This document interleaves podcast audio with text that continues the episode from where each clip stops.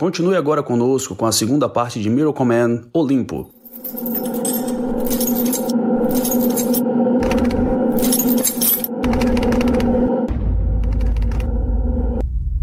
Os Escapistas.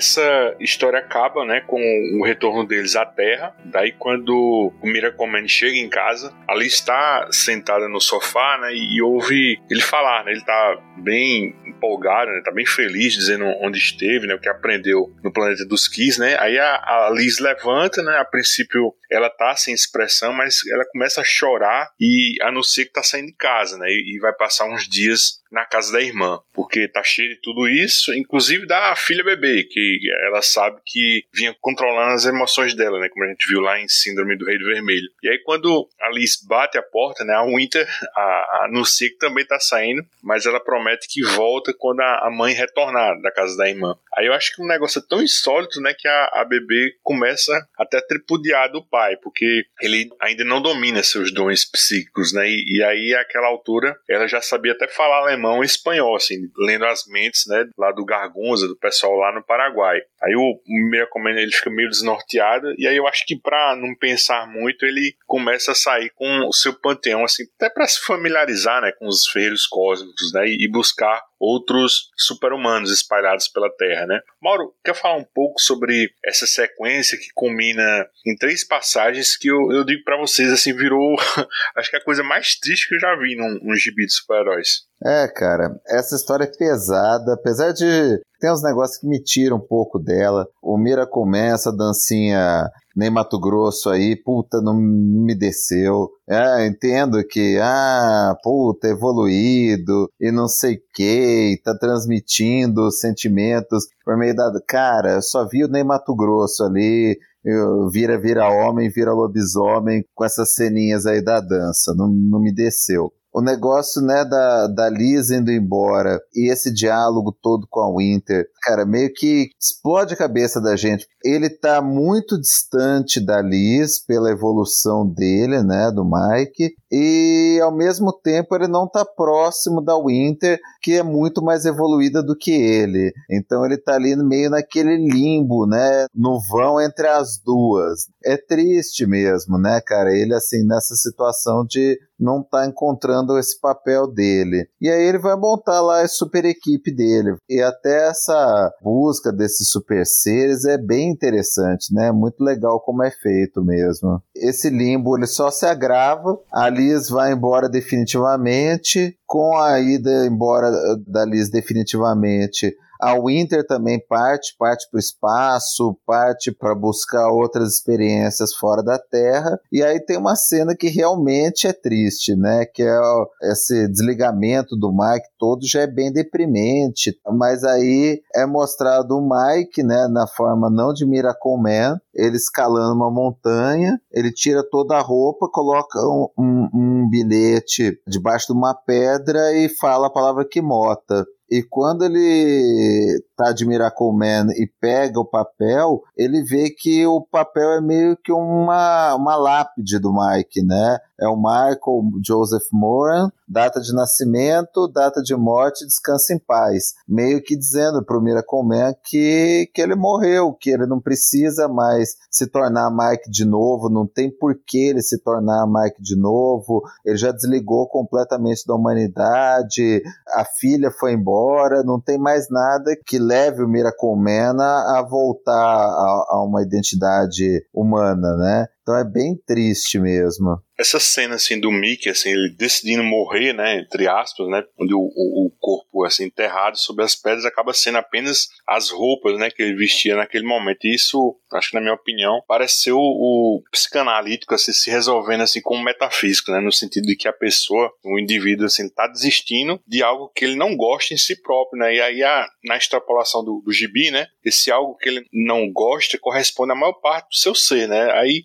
diferente da vida real né ele consegue descartar isso em prol de uma persona aparentemente assim sem defeitos, né? Como se seu terapeuta conseguisse estipar assim, fisicamente, assim, todas as suas neuras, né, todas as, as suas inseguranças. É, é, um negócio assim, muito triste, né? Porque não deixa de ser um suicídio, né? Como o Reginaldo falou num dos últimos Sandman anotados, né, que a gente fez, nós somos muitas pessoas dentro da gente, né? O máximo que a gente consegue fazer é, é tentar amenizar algo ruim e engatilhar uma mudança, mas ninguém assim jamais muda por completo, né? O mais normal é que a gente a gente pensar que ninguém muda.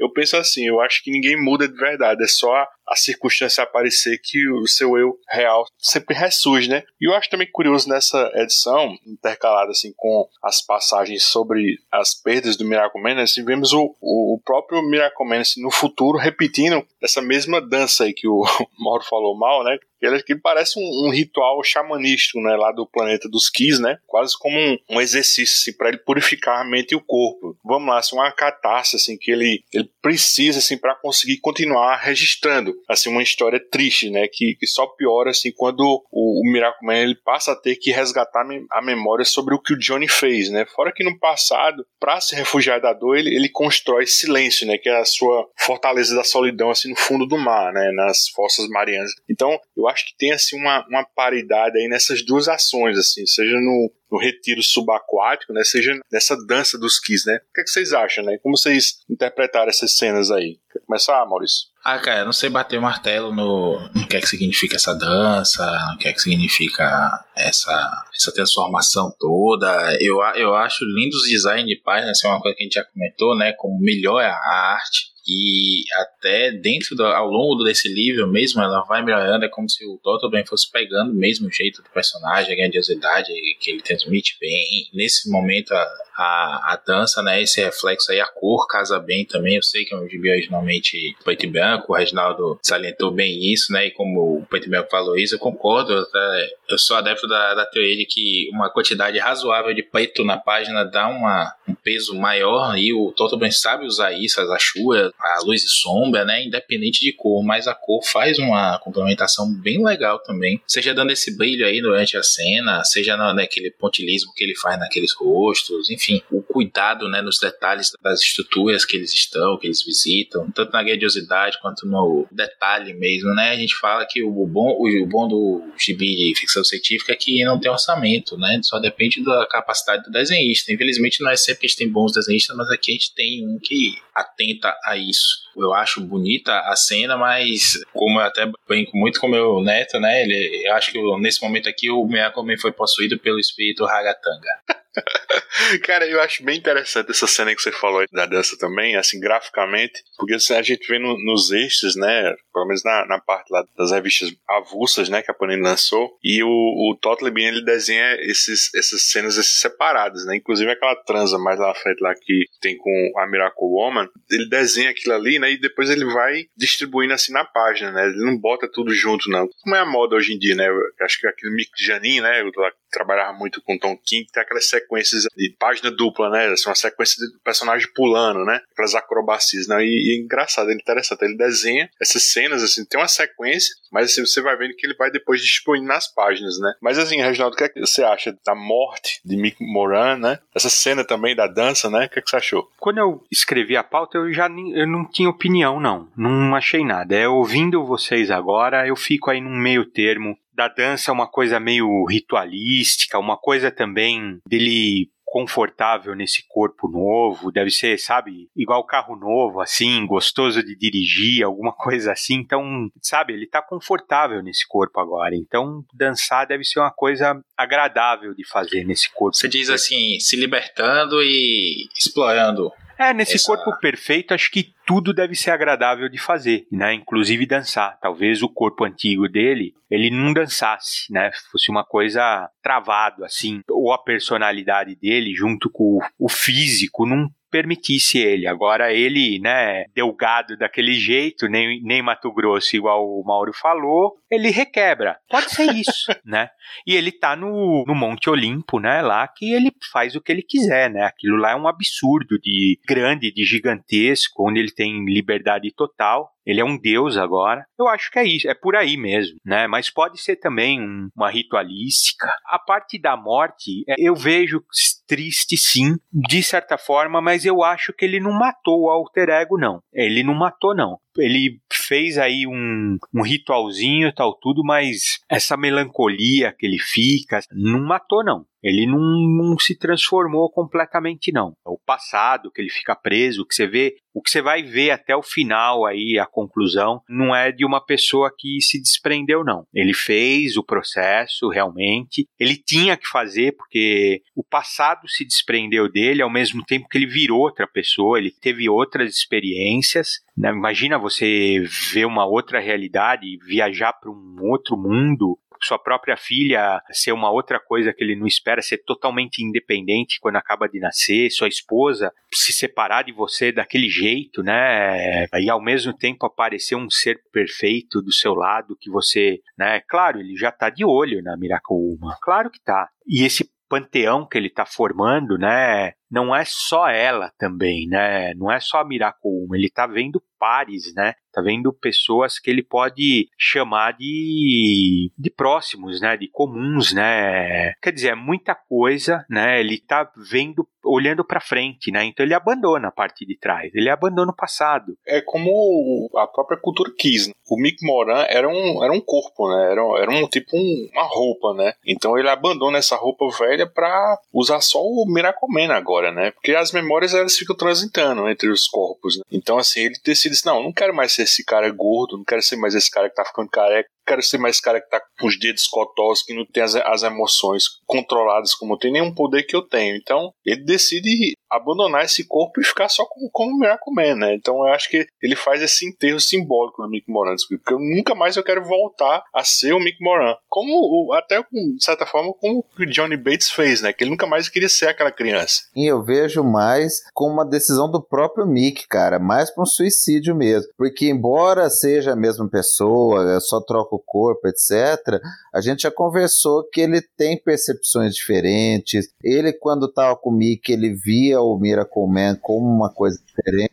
Desse jeito que eu penso também, Mauro. De certa forma, ele viu aquele corpo assim com desgosto, assim. Então, ele não gostava de sentir o que ele sentia como humano, né? Eu já não vejo assim. Não foi uma decisão dele, Miracle Man, não vou usar esse corpo velho. Para mim, foi mais uma decisão dele no corpo velho, como sou indigno, eu não tenho mais motivação para viver, eu não tenho mais motivação para ser isso. Eu vou let it go, eu vou me matar aqui e deixa o Miracle Man seguir o caminho dele. Não tem por que ele voltar a ser isso, entendeu? É, é sutil, é, é, é, um pouco diferente. Não é ele abandonando uma roupa velha, é a roupa velha se jogando no lixo, entendeu? Ó, eu, eu concordo, Mal. Eu, eu, eu, eu acho que é isso mesmo. Assim, ouvindo vocês aqui, eu amadureci. Primeiro, assim, em relação à dança, eu amadureci o entendimento que é mais um, um ritual de, de passagem mesmo, assim, sabe? Se convenhamos aqui, nós homens e tudo mais, tem aquela coisa da vergonha do, da, da, dança, da exposição de corpo e tudo mais. Ele tá no outro patamar agora, né? Principalmente depois que ele conhece, ele vai lá no, no mundo dos Kiss, ele encontra, ele descobre, né, que é um bichinho até outro dia e que o advento da filha dele é que mexe com essa balança aí de poder. Então você está querendo dizer que o Ney Mato Grosso e o Latino são evoluídos. Porque... E o Rick Martin também. Eles são dual chip. É isso, entendi. como, disse, como disse uma vez nosso amigo Marlo, essa galera mais evoluída é dual chip. Mas sim, é, eu pensei muito por esse lado, principalmente assim, tem um momento em que o, o humano, né, ele olha assim, ele já achava o Miracle evoluído. E o Miracle estava, quando ele aparecia, né, só na fase ali do Alan Davis e tudo mais, ele estava com uma coisa mais divina mesmo. Aqui ele tá mais um, próximo do, do supremo do próprio Moore, né? Um, um super humano, super super humano, Superman mesmo. Mas a, já tem coisas maiores. A, a Miyakoguma rouba um pouco a cena, ela se mostra muito mais evoluída na, nesse aspecto, seja puxado pro lado sexual ou não. Mas o, ele já fica mais de fundo, como aquela cena que eu comentei, né? Que ela tá falando com a maior tranquilidade do mundo. Por que, que você não vai transar? E o, o Miyakome tá lá no fundo com cara de assustado. Então, assim, é como se o Miyakome fosse o novo humano ali, né? E o humano ficou muito pra trás. E ele se enxerga tipo assim, ó, bicho, larga essa casca aqui. A sua, a sua festa foi perfeita, mal. É a roupa velha se jogando fora. E eu queria saber também a opinião do, do Reginaldo sobre essa escola de um Burn de desenhar crianças que o Toto bem assume. Da menininha? Da Winter? É, pô. é, é, é uma, uma figura complicada. Criança feia? criança feia não, criança assustadora. Eu vou até passar a página aqui. Não, é, eu acho que não chega aos pés do Birne, não. Criança do Birne é medonha, cara. É braço curto, perna curta. É, é esquisitíssima a criança do Birne. as atitudes dela, né, da Winter, são mais assustadoras do que a forma desenhada, né? Na verdade, toda a arte do Toltebin é assustadora, né, por si só. Esse volume 3, ele ganha, eu não sei se é porque eu associo também com um monstro do pântano, né? Assim, ele ganha um tom pesado, né? Mas a menina a Winter, ela me assusta mais pelo comportamento desde o começo, né? que ela aperta o dedinho do pai, que ela, né, parece um filme de terror, se você pensar. E depois ela falando com ele e se mandando e vou embora, vou pro espaço e tchau. E cada interação dela é assustadora. E por isso mesmo que eu analiso ela como uma coisa não humana, né? Passou, isso daí passou do ponto, né? Ela tá numa forminha humanoide que se associa com uma criança, mas essa cabeça já não é mais de criança. Ela come feijão, né? Ela tinha, acho que dias, né, de vida ela já estava comendo feijão, né? Eu vi um, uma fórmula como a dobradinha, né? É, feijão enlatado o inglês é dose, hein, meu? É doce, é complicado, hein? É doce, é? Nossa senhora. É, adocicado. Então é. Assim, embora a cena seja triste, eu também tendo a ver isso realmente como eu tô abandonando a roupa, mas a cabeça não, não tá, não tá 100% não. Até porque foi aí, acho que a melhor definição quem deu foi o Maurício, né? Que é, é, é o software rodando numa máquina melhor, né? Só isso. Né, embora ele fale que o processamento, né, que ele pense diferente, e por também pelas experiências, pela mudar a cabeça muda, claro, né, e a gente também vê que mais tempo vivendo nesse corpo, eles se tornam outra coisa, né? Então, eu acho que realmente ele, ele vai mudar a partir daí também. Mas é triste, pô, pô se é triste, claro, ele, ele se entrega, né? Ele abandona. É uma cena pesada, assim. Danço sozinho, meu corpo se fixa, não mais fluido, enrijecido numa pose, e toda a minha vida se redige entre suas linhas. Em 1983, minha mulher e minha filha tinham partido. Até Mike Moran se cansou das maravilhas, e seu custo em calor humano. Seu desejo era por ocaso, respeitando sua decisão, eu nunca mais voltei a pronunciar minha palavra de transformação. Afastando-me da perda deles, senti necessidade de solidão, necessidade de silêncio.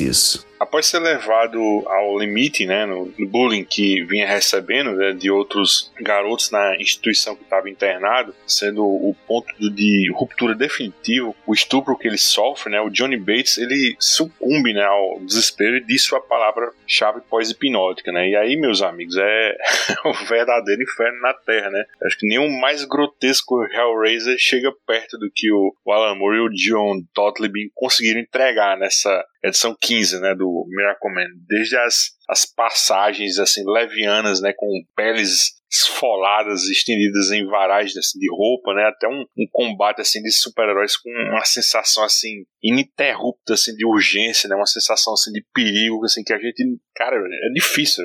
Acho que não existe um combate como esse, né? Chega num ponto que o, o próprio Miracle fala no recordatório do futuro que alguns escreveram que ele arremessou carros em direção ao Johnny, tendo cuidado de que estavam vazios, mas isso infelizmente não era verdade, né? Tinha gente nos carros e essas pessoas morreram como dano colateral. Quer dizer, era só questão de sobrevivência, assim, não tinha nada a ver com cuidado defesa de pessoas inocentes. Mauro, como foi para você a experiência de ler essa edição? Foi também para você um dos maiores quebras que você já viu assim no gibi de super-heróis? Aproveita e comenta o que você achou da arte, tá? Aqui do, do John Totleb, né? A gente já vinha comentando assim, mas eu queria saber especificamente desse combate. Cara, essa edição é extremamente impactante, né? É assim, a gente realmente visualizar um horror que poderia ser causado por um, um super-humano psicopata, sem qualquer freio moral a gente vê muito, né, de ruim num, num Homelander lá do The Boys, você vê muita coisa ruim ali naquele combate lá do, do Invincible, né, com o pai, mas o nível de crueldade, maldade do, do Kid Miracle Man aqui, de gore que, que é reproduzido aqui, né, cara, não tem igual. Ah, o que você falou, aquela das peles no varal, os corpos mutilados por Londres inteira, né? Londres pegando fogo, pedaço de gente, criança morta, tem uns bebês esmigalhados que você vê ali no meio, um monte de cabeça, pessoas empaladas. Cara, assim, é o tipo pesadelo, né, apocalíptico pior possível foi imaginado aqui. Então, assim, você ganha uma nova dimensão de horror de super-humano, né? Você vê lá num Superman o Zod destruindo a cidade e tal, é muito impessoal, né? Destrói os prédios e tal. Mas aqui, né, cara, é, o, o Moore e o Totleb, eles descem no, no nível, assim, da crueldade mesmo, né? Você sente o, o impacto do horror, você quase sente, assim, o cheiro de, de fumaça, de corpo putrefato. É muito impactante, cara. É, assim, uma das coisas mais horríveis vistas em quadrinho, né? Assim, no, no, no que que um vilão pode fazer. Aí vai pra cena do combate, a, o combate é igual a gente conversou, né? No, na edição número 1. Um. Ele combina uma proporção super-humana de voo, de destruição, impacto com aquela coisa visceral de briga de rua, né? Então tem lá o, o, o Man sangrando, tem o, o, o Kid Miracle Man cortando, né? Arrancando o, o braço, o ferreiro no meio, né? Aquela pedra sendo jogada no olho. Cara, é muito, muito impactante mesmo, assim, né? Aterrador. E aí a gente tem a conclusão, cara, que a conclusão ela é de uma crueldade absurda, porque a hora que o Kid Miracle Man ele tá né, mortalmente ferido pelo combate lá com, com o Ferreiro Cósmico, ele fala a Miracle Man regride a forma do, do Johnny, né? Do Johnny criança. E ele tá ali perdido, além de tudo que ele passou no orfanato, do estupro, ele tá ali sem a calça e se sentindo culpado e falando: "Ah, eu fiz de novo". E aí o Miracle Man fala que deu um jeito para ele não voltar a ser o Kid Miracle Man. E ele começa a agradecer e fala: "Obrigado. Você não imagina, eu nunca fui tão feliz. Obrigado". E o, e o Miracle Man vai lá e arranca a cabeça dele, cara. Puta, isso é, é de partir o coração de qualquer um. Maurício, o que, é que você acha que aconteceu assim com o uniforme do Kid Miracle aqui, né? Eu, eu, me refiro assim, à mudança de cor. Será que foi proposital? Talvez assim um, um, uma manifestação lá do tal Gene Dragão de Fogo, né? Ou foi o próprio Bates que fez isso? A, a exemplo da, da que o Miracle Man conscientemente fez assim no próprio uniforme. Aproveita e comenta também esse quebra época assim e a arte do John Totleb, né? Que a gente acabou de falar.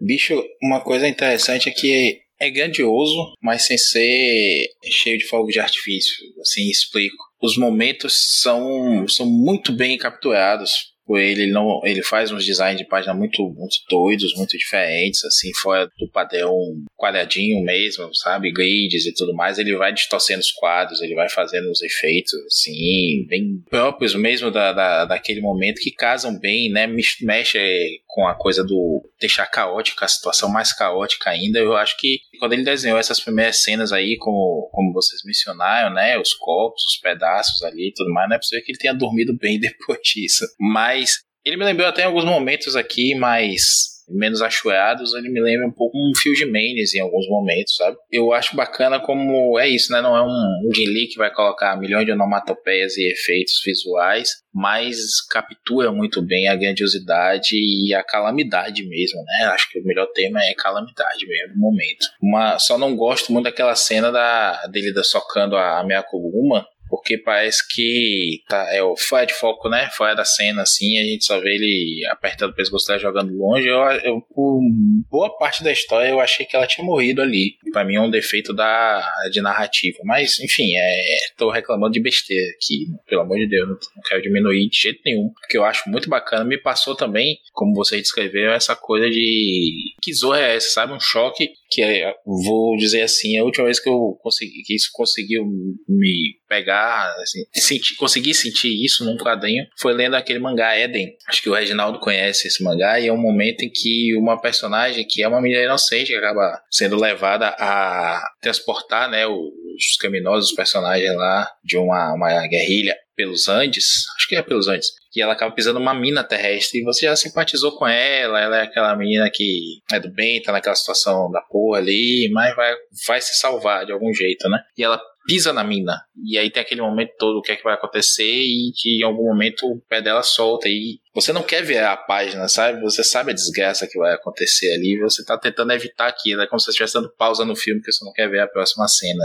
Mexer com esse, desse jeito com o leitor é, não é toda hora que a gente vê, né? E aqui consegue mesmo, só que aqui você não consegue parar, né? Você diz assim, pelo amor de Deus, alguém para esse homem. E a gente vai passando as páginas e não vai parando, vai piorando, vai piorando. É um trabalho de roteiro e de arte aqui realmente difícil de se ver, de conseguir igualar. Quanto ao, ao, ao uniforme, Luigi, eu, eu, eu diria que sim, né? Que foi um efeito aí do, desse, da, da briga com o Fire Drake, né? O Dragão de Fogo. Mas eu tava folheando mais cedo, antes da gente começar a gravar, e vi que há um interlúdio antes em que, mais uma vez, o, a, a persona do Kid Miyako força o, o Bates a, a se transformar e ele não, não se transforma, já tá com um balão de, de, de, de, fala mais distorcido e tudo mais, e o uniforme dele tá saindo do amarelo pro preto. Ele vai ficando preto aos poucos, e quando ele volta, né, na, assim, na, aqui, ali é uma forma astral, aqui quando ele volta na forma física, depois da tentativa do estupro do menino e tudo, ele volta com aquele coletinho, com a roupa que ele tava antes, né, como se fosse o, a forma atual dele. Mas essa forma final dele, depois de ser destruída, é como se acabasse com a, o verniz que ele ainda tinha, né? E sobra só fúria ali, ele sai destruindo tudo. E uma curiosidade também é o primeiro momento na na cronologia, né, que a gente vê esse novo, esse terceiro visual, o quarto, né, eu diria que ele já tá, o Miyako já tá com um uniforme um pouco diferente nesse livro, nesses anos que se passam, mas é quando a gente vê o, o MM tá no terceiro formato, né, antes é ele um pouco acima do lado do outro, aí depois ele vem para esse mais simétrico, né, que é o que ele tá boa parte da história. E aí depois que ele mata o Bates é que ele aparece com a, esse MM mais diferentão ali quando ele está no meio dos escombros de Londres. Então é como se isso tivesse de fato mudado mais ainda ele, né, de alguma forma. Aí não é detalhe do uniforme, é o, o, símbolo principal dele ali. Eu acho que há uma simbologia grande aí também de uma mudança fundamental no personagem. Mais uma, né? E aí, Reginaldo, seus comentários sobre essa batalha épica entre o Kid Miracle Man e não só contra o Miracle Man, né, mas todos, né, Miracle Man, é Miracle Woman, né, tem aquele Rui, né, que a gente, que a gente nem comentou, né, que é aquele super-humano lá que controla fogo, né, e, e o Asa Shore, né, e a parceira dele. Acho demais, assim, se você for pensar assim o melhor momento desse volume, é difícil, porque acho que a, a, a última edição ela é espetacular, né? Ela é incrível, né? Mas essa edição, né, Nemesis é durante muito, muito tempo, eu acho que até hoje é difícil você colocar uma outra sequência de carnificina e destruição assim em quadrinhos desse jeito assim né? Você comparar até porque ganhou também né? Com o passar dos anos né? O status de clássico e foi muito referenciada né? Você se assiste Matrix você lembra disso você tem aquele acho que é poder absoluto não sei não lembro do nome do filme. Você também lembra você também lembra um pouco com Akira. Aquele filme também lembra Akira é isso que eu quero dizer. Mas ele pode, mesmo o Man of Steel, né, o Homem de Aço, ele tem aquela destruição sim, né, ele tem aquele nível, né, Metrópolis ficar completamente destruída, que você poderia falar, né, que Londres ficou daquele jeito, só que Metrópolis não tem a crueldade, né, que vocês falaram. Na edição, ela, ela é descrita, né, com riqueza de detalhes. E depois ainda no desenvolvimento que você vai ver em outras histórias, você ainda vê que eles ainda continuam a explorar isso. Tem rios de, de olhos, tem chuvas de orelhas e mãos, uma coisa assim, cara, mas é muita loucura, porque aí o Kid Miracle ele perdeu, né? Ele perdeu as estribeiras, perdeu, ele, ele se tornou sádico, né? Ele passou do ponto e ele não ia parar. Você até para para pensar assim, caramba, aquele último ato, né? O que o Miracleman precisou fazer com uma criancinha era realmente necessário? E do jeito que a cidade estava, você nem para para julgar, né? Nem para para pensar, realmente foi. Imagina se caso acontecesse de novo,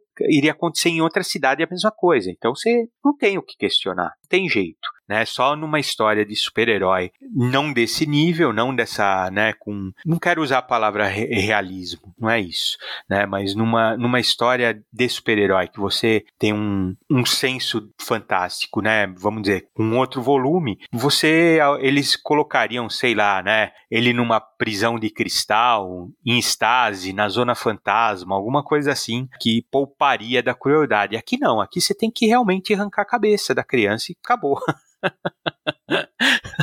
é horrível de falar isso, mas. Por acaso eu tava editando já o programa do, do livro 2, né, que a gente gravou, e eu tava. Eu sempre fico procurando a, a, algumas coisas para mandar para o Duval gravar, né, as vírgulas, né, e eu, por sinal eu peguei uma lá, da, uma conversa daqueles dois agentes lá do KISS, né, aí que eles estão avaliando os cucos, né, que chamam os cucos, né, os cinco cucos, e ela, ela realmente ela chega à conclusão, assim, que o Kid Miracle era o mais forte de todos, né, ele compara, assim, não, que a Miracle Woman, ela tinha um estado de graça, assim, o pensamento dela ela, ela era diferente, assim, mais assim, o desenvolvimento psíquico mesmo, assim, de, e de força, assim, todos esses anos ele, ele, testando os poderes dele, ele realmente ele era o mais poderoso. Então, assim, o Alan Moore já deixou claro ali, né, que ele ia dar trabalho, né? Foi realmente o que aconteceu, né? E assim, um, uma curiosidade né, também sobre esse combate é que ele, ele foi telegrafado lá no, no encadenado do volume 1, né, naquela edição anual, né, que por acaso a gente, acho que a gente comentou, né, mas mostra exatamente o, o e o, e o Ferreiro Cósmico, assim, viajando no tempo, né, em duas circunstâncias do passado, né, para conseguir assim energia cinética suficiente para bater em Johnny assim com força total, né? E aí ele reencontra, né, com o eu dele prestes a ir, né, né para a estação lá do Gargunza, né, que explodiria e deixaria ele sem memória. E no outro momento já no comecinho lá do de um sonho de voar, né, quando a memória dele volta, né? Aí nos dois casos o Ferreiro fez com que as duas versões do passado não lembrassem desses encontros, né? E uma das coisas tristes é que a morte assim do, do pequeno Johnny, né, é, é exatamente assim no mesmo contexto assim da primeira vez, né, com a,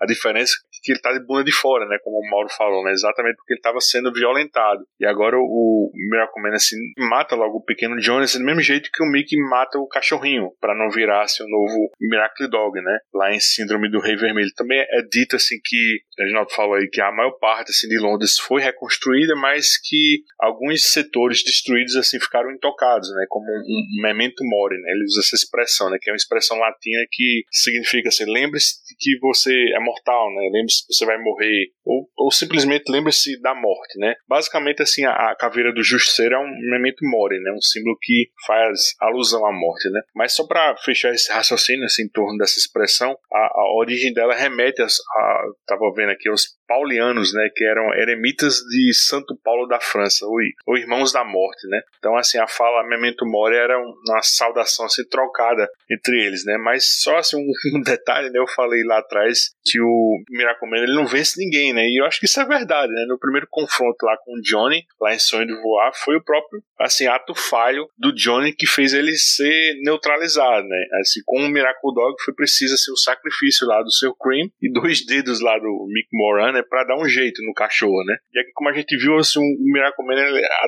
até apanha assim do próprio Miracle Man nessa viagem do tempo, né? E quem vence mesmo o Johnny foi o Asa Chorn, né? O Ferreiro Cósmico, né? Então, assim, o Miracle Man assim, é um, como se fosse uma piada do humor, né? Como ele diz, é uma sátira e crítica do super-herói, assim como o próprio Alan Moore defende, né? E a gente chegou a comentar isso, né? Ah, ele joga o Gargunza, o arqui-inimigo, né, de cabeça na terra, né? Já... Pô, mas o cara é altamente defeso, né, Reginaldo? Ah, mas já valeu a pena, né, Luigi? Se você conseguisse jogar seu arqui-inimigo de cabeça na terra, cara, já tava bom de bom tamanho, né, meu? Assim. É.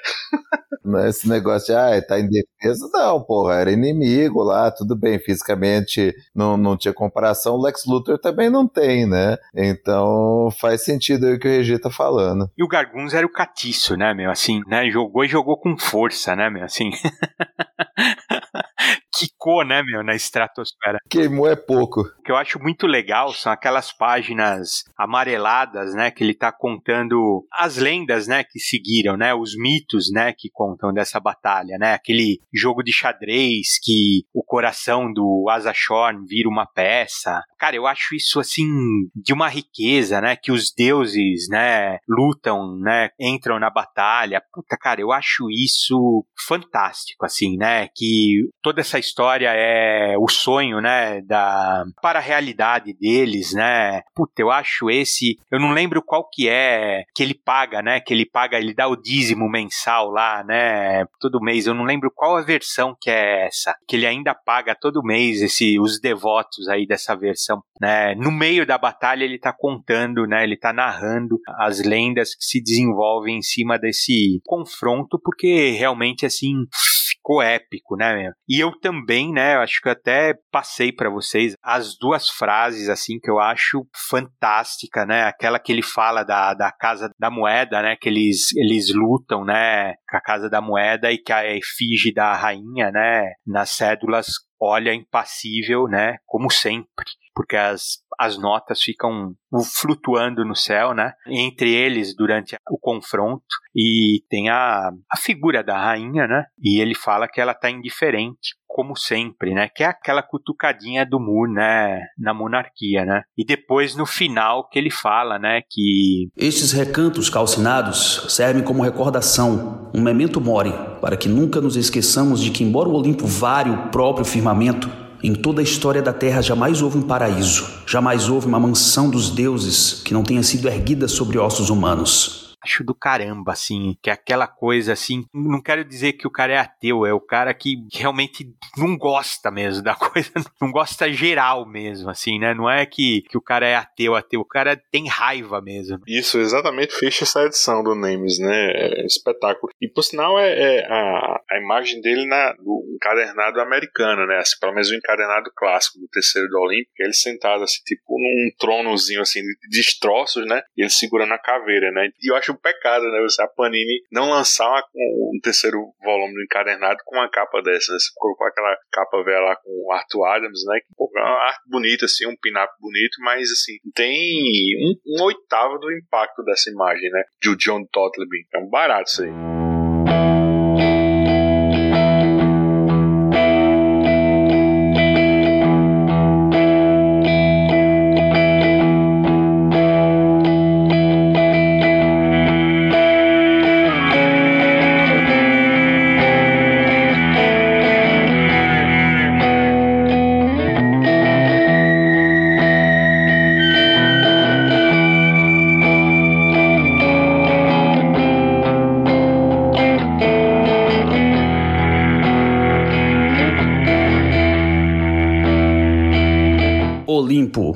Edição, vemos o, o, Day After, né, o, o, luto em forma de orgia né, dos ferreiros cósmicos, algo que por sinal já foi trabalhado pelo Moore assim, numa história individual dos ferreiros, né, com a arte lá do Gary Leach lá atrás. E depois disso a, a história se volta para as mudanças que o Miracoman e seu panteão querem introduzir na Terra, né, sem meio termo, sem, sem muita negociação, eles fazem um pronunciamento na ONU, né, declarando que teletransportaram assim, para o Sol todo o arsenal atômico dos países. Em seguida, eles extraíram o ozônio de gigantes gasosos da galáxia para recuperar a camada de ozônio e eles transformam também os desertos em áreas férteis. Deram uma de comunistinha e acabam com a necessidade do dinheiro, assim como um conceito feito o recurso para aquisição de bens de consumo, tudo seria agora compartilhado, né, e os excedentes seriam teletransportados né, aos desprovidos até que houvesse assim uma autossuficiência de quem precisasse. Né? Quem tinha muito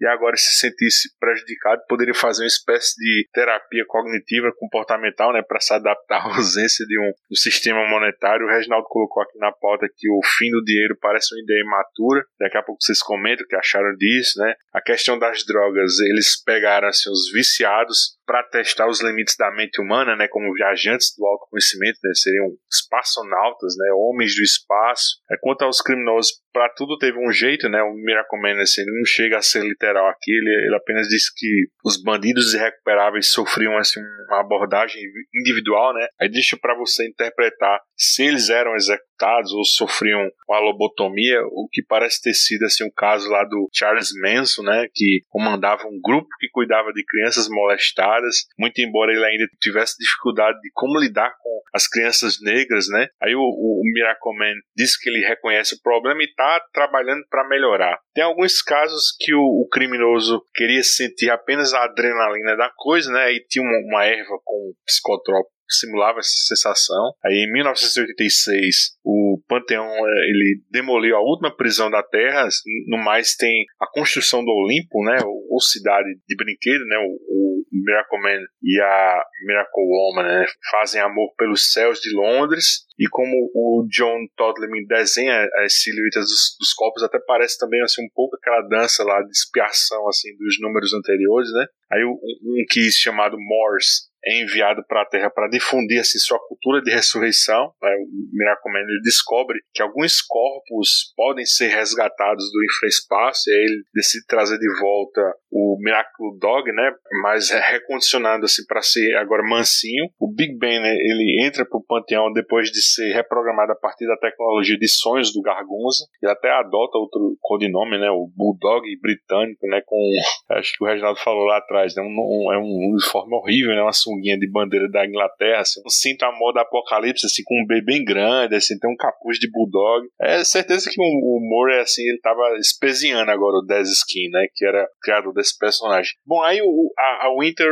ressurge, né, rapidamente, ela disse que conheceu o planeta dos Keys e até usou um dos corpos de prazer pro sexo, né, que acabou deixando o Miracle Man perplexo e a gente também, né, a gente comentou essa cena lá atrás. Por fim, o Miracle Man visita a Liz, né, e fala para ela que agora eles dominaram a tecnologia de corpos aprimorados do Gargunza e ela poderia ter o dela também se ela quisesse, né? Então ele diz que ela não sabe o que está rejeitando e Alice fala que ele já se esqueceu do que está pedindo que ela abra mão, né? Isso vai ficar martelando o juiz do Miracle Man e eu acho que a resposta é simplesmente a humanidade, né? Nada nesse mundo perfeito é humano, nem o Miracle Man é mais humano, né? Eu acho até que essa passagem assim fala diretamente com uma passagem lá do Zaratustra, do Nietzsche, né? No momento em que ele pergunta à plateia o que importa a felicidade, a razão, a virtude, né? A justiça, a compaixão humana perto do super-homem, né? Então eu até botei isso lá na, na nossa intro lá do primeiro programa. Não importa porque tudo isso são conceitos humanos, né? Um Deus não tá nem aí para tudo isso. E eu acho que o panteão do Miracle Man, na verdade, não tá nem aí para as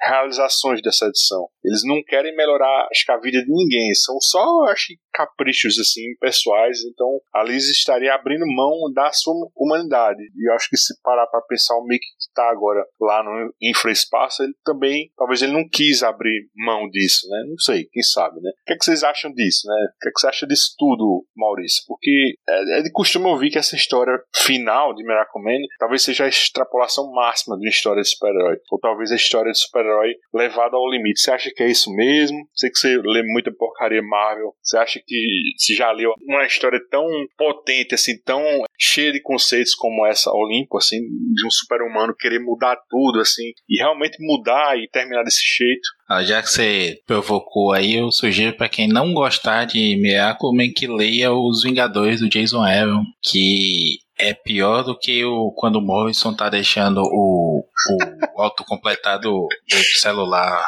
fazer os roteiros, viu? Se você não gostou desse gibizinho, aquele lá é perfeito para você. Mas, cara, assim, eu, eu tava dando outra folhada aqui também e me chamou a atenção um, um, detalhe curioso que é quando o Miyako e a Miyako Uma fazem, tem essa cena de sexo ao final, ele fala, né, no recordatório assim, eu, eu te amei naquele momento e você amou a todos. E um pouco antes, logo que eles saem da ONU e que fala do dinheiro e tudo mais, ela dá uma bronca nele quanto à forma que ele trata a Margaret Thatcher, né? Que uma condescendência absurda ali. Aí ela olha para ele e diz que isso é absurdo, a gente devia estar tá acima disso e tudo mais. E ela termina dizendo assim: Nós não estamos aqui para amá-los, estamos aqui para fazê-los perfeitos. E é uma coisa que é, é, forte, assim, sabe? E aí eu questiono, né? Qual seria o certo, né? Ela os ama, não ama? Eu acho que sim, eu gosto dessa visão mais romântica dele aí em relação a ela, porque ela acaba ajudando a guiar de uma forma muito mais madura madura do que o que ele proporia, né? Você vê a, essa própria reação dele junto a Margaret Thatcher é, é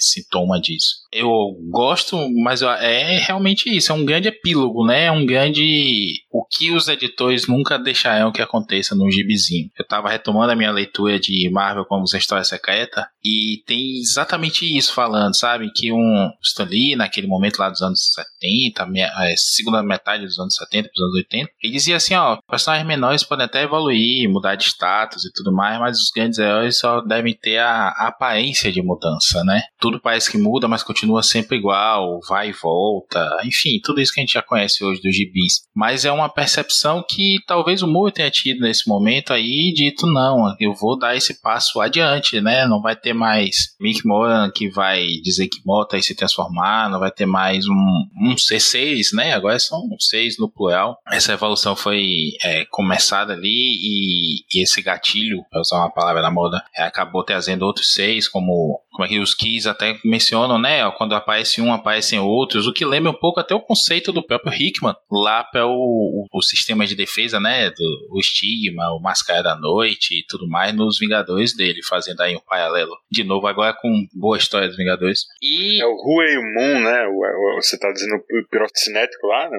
Isso. O cara que controla o fogo. Também, né? E aí ele diz que vão, vão surgir a partir do momento que aparecem esses primeiros, esses primeiros seis, assim, mais evoluídos, vão aparecer outros também e você comentar um start aí nessa escala evolucionária no sentido de, de escala de poder mesmo. Então, assim, eu acho bacana esse conceito e eu acho que é um. Olha aqui, sabe? Isso você não vai ver em outro gibizinho de herói nesse momento. A gente tá falando aí do momento que o gibi tá sendo escrito. Até a forma como ele projeta para o futuro, né? Um futuro próximo até considerar que o, em cinco anos ele consertou o mundo assim, eu não sei se, se é muito otimista, se é se dá para fazer isso com essa escala mesmo de poder, ou se o Moore estava sendo um pouco até inocente aí. Cinco anos para consertar o mundo? Não sei, não sei.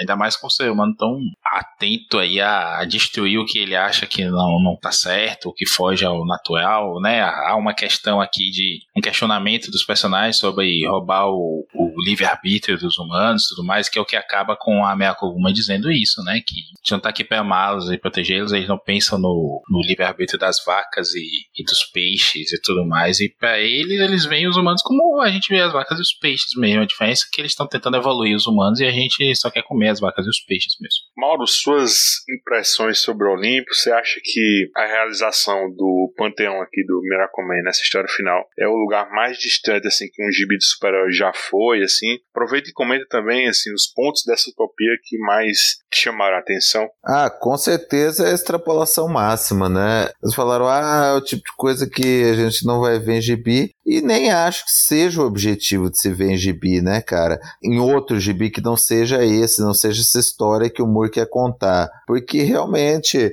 né, com o nível de poder que a gente está falando desse panteão do Miracle Man e para esses conceitos, né, de moralidade, evolução que ele trabalha, ele chega nesse resultado, num, num resultado de que realmente, né, eles são capazes, se quiserem, de fazerem mudanças muito, muito mais profundas do que enfrentar vilão, mas eu acho que nem é isso, né, o objetivo da história em quadrinho normal. O objetivo da história em quadrinho normal é divertir, abordar uma ou outra questão, talvez para reflexão, mas dentro de um universo mais contido, tal. É diferente dessa história. Isso aqui ele quer contar qual seria o potencial máximo de alguns super-humanos evoluídos. E realmente é bonito, é, é, surpreendente, tem algumas coisas que me incomodam, mas a gente já falou disso. É genial, é um negócio, é uma extrapolação, é um tipo de, de raciocínio que você não vai ver em nenhum outro lugar, né, na minha opinião. Aí vocês falaram, ah, de, de influência, né, de alguma coisa, a gente conversando entre a gente, né,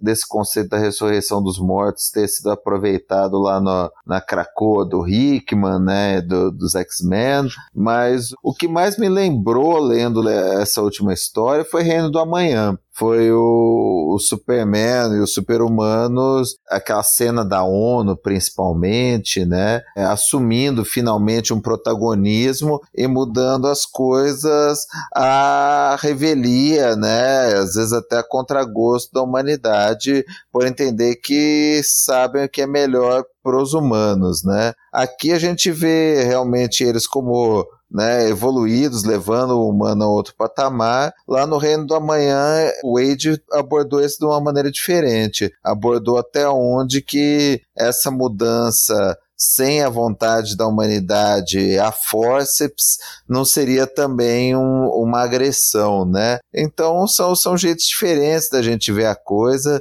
Nisso daqui, né, tanto pela originalidade, quanto pela escala, quanto pelo resultado, você vê aqui o, o humor sendo genial mesmo. Já que você falou nessa passagem aí da, das ressurreições, né, que ressoa também com os X-Men da era Krakoa, né, se vocês olharem direitinho também tem a questão lá do, do backup mental, né, tem a, as drogas para curar doenças da mente, né, fala-se também quimeras, né, rola um, um Hellfire Gala no final, também como uma celebração, assim, um feito histórico, né?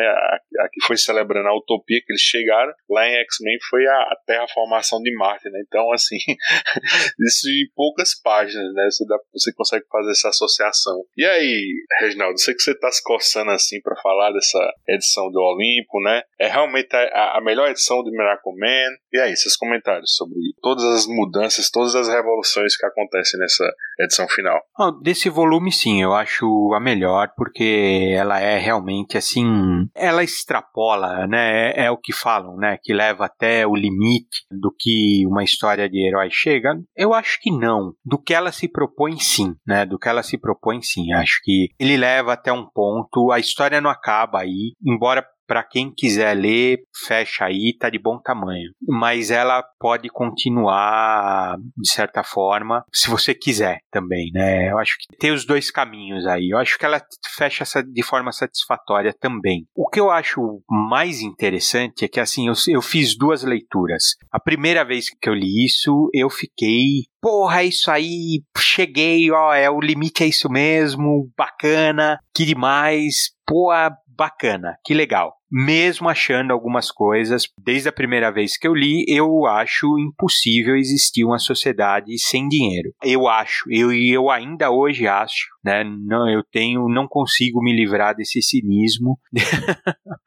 mesmo com uma, uma divindade lá no topo. Você precisa fazer a terapia lá do pessoal lá que não aceita isso, viu? não, mas não vai ter, não tem, Luiz, não tem. Não, tem condição não, também acho. Por debaixo do pano vai ter uma moeda de troca, o cara vai estar tá lá no Olimpo e vai ter uma, um escambo em algum lugar, cara. Pode não chamar de dinheiro, mas o escambo vai ter. É cigarro, você chama do que quiser, mas vai existir, cara, moeda de troca. Não existe, cara, não tem como não existir isso. Eu acho muito legal, cara, o pronunciamento da ONU, né? Eu acho que, que isso daí foi depois reaproveitado em outras histórias, em maior ou menor grau, foi sim. A recuperação do sistema planetário eu acho muito legal. Eu acho demais a ideia da reversão da morte do Morse. Não acho parecido com Krakoa, né? Não acho, tô falando que o Hickman não copiou, porque é muito diferente. É muito diferente. Aquilo lá é uma artificialidade, aquilo lá é um construto né? Não não cracou, tô falando do que o Morse está fazendo. Eles ficam só, eles só podem viver dentro daquele jardim. Isso daí depois o Gaiman vai explorar muito bem, cara, muito bem. É demais a história do Gaiman da, da, da morte, é demais vale a pena ler por causa dessa história, né? E por causa da subida do Olimpo, né? Que os fiéis sobem o Olimpo, a história também é muito boa. A série do Gaiman é, é, é porque é o Gaiman que continuou, porque vale a pena ler, só por isso. Que ele desenvolve todos esses conceitos o Gaiman desenvolve. Tudo que você lê, aquelas aberturas que você lê no volume 3, que é muita massa de texto, que a gente reclamou, que é lírico, que é o Miracle Man escrevendo com a canetinha de ponta né, de diamante e tal, o Gaiman desenvolve em cima daquilo. Né? Quando ele fala em moinhos de vento, o Gaiman vai pegar aquela minúcia que eu acho que ele bateu um papo com o Moore, né? Porque os dois são chapa e desenvolveu em cima daquilo. Então é demais, cara. A Era de Ouro é muito legal para quem lê Miracle Man do Moore. É muito legal, muito legal. Assim, é incrível. É incrível. Primeiro que você vê pouco o Miracoman lá, mas é muito legal, porque tangencia, né? Como se fosse aquele ligue os pontos que você tinha antigamente, que você ligava um pontinho no outro e você desenhava uma forma. Então você ligando os pontos, né, que são as histórias do Gaiman, você vê o mundo que o Miracle Man construiu. E que desde já eu reconheço que não é uma utopia, não é. Né? Ele, não, ele não pode ser uma utopia, porque ela não é perfeita, ela é uma coisa forçada, ela é uma coisa imposta, eu vejo, né, embora o Moore coloque isso como, né, ainda vai ter os insatisfeitos, eu acho que agora, nas próximas histórias que estão sendo desenvolvidas, vai aparecer, né, o, o antagonista, né, vai aparecer o, o, maluquinho que vai criar uma arma, vai criar alguma coisa para confrontar esse Miracle Man, e não vai ser hoje, mas vai ser amanhã, e vai, o cara vai insistir até conseguir, embora seja um deus, mas é, o homem é insatisfeito, né? Você constrói Babel para alcançar Deus, então ele, eles vão querer derrubar essa divindade nova que apareceu, principalmente porque ele, ele não é um, uma divindade per se, assim, ele não é realmente assim,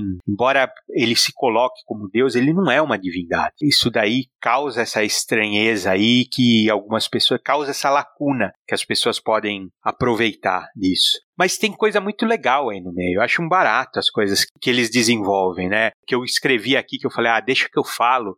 Os psiconautas eu acho muito legal, cara. Muito legal, né? Porque é coisa do Moore mesmo, né? É coisa de quem gosta, né? De ir pra garagem, né? E fumar um, né, meu? Assim, que ele deixou um espaço nessa sociedade. Uma velhinha, né, Reginaldo? Exatamente, cara. Porque ele fala assim: imagina uma sociedade perfeita, onde acabou o dinheiro, onde acabou essa corrida do rato, né? Onde o cara perdeu interesse em tudo, tá fácil tudo, tem um cara, uma divindade protegendo o mundo, tá fácil para todo mundo. O que, que você vai fazer? Você vai se voltar para o interior, você vai se voltar para dentro de si mesmo, né? E você vai explorar, né, agora, o, os mistérios da mente, o seu autoconhecimento e como que você vai fazer isso, né? Por meio, né, da droga, né, uh, que seja controlada. E, esse, e esses psiconautas, eles são, né, eles são celebridades, né?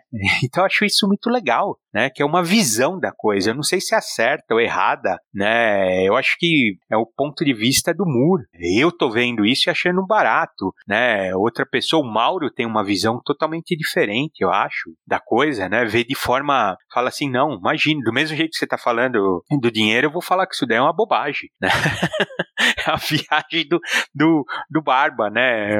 É, é, o Barba sendo inocente, que o, o cara ia viajar pro hospital, não ia viajar pro, né? Não ia ter controle, não ia ser controle, o cara não ia ser um, um cara explorando os mistérios, ia ser abusivo, ia ser, ia matar os outros, ia se matar, né? Pode ser também, né, gente? Assim, claro que você começa a desmanchar, é aquela coisa que eu falo, você começa a desmanchar a trama de uma história que ela não é perfeita e ela não pode ser perfeita, porque é uma construção, é um construto e dentro do construto que ele propõe, eu acho que ela é demais, né? Então você não, não vai além disso. Se contenta com isso que ele está apresentando, se contenta com a Liz, né, que fala para ele que isso é importante, né? Que ela fala para ele, né, o que ele abriu mão. Aí eu acho, né, que você volta lá para a questão lá da montanha, né? O que que ele matou ali, né, para se tornar um deus? Ela tá falando isso para ele, né? Que ela não quer abrir mão disso. A última página é exatamente isso. Ele, ele não tem essa resposta, né? Se pergunta o que, que ela quis dizer com isso, né? O que, que ela abriu mão, né? Então é, é bem legal isso.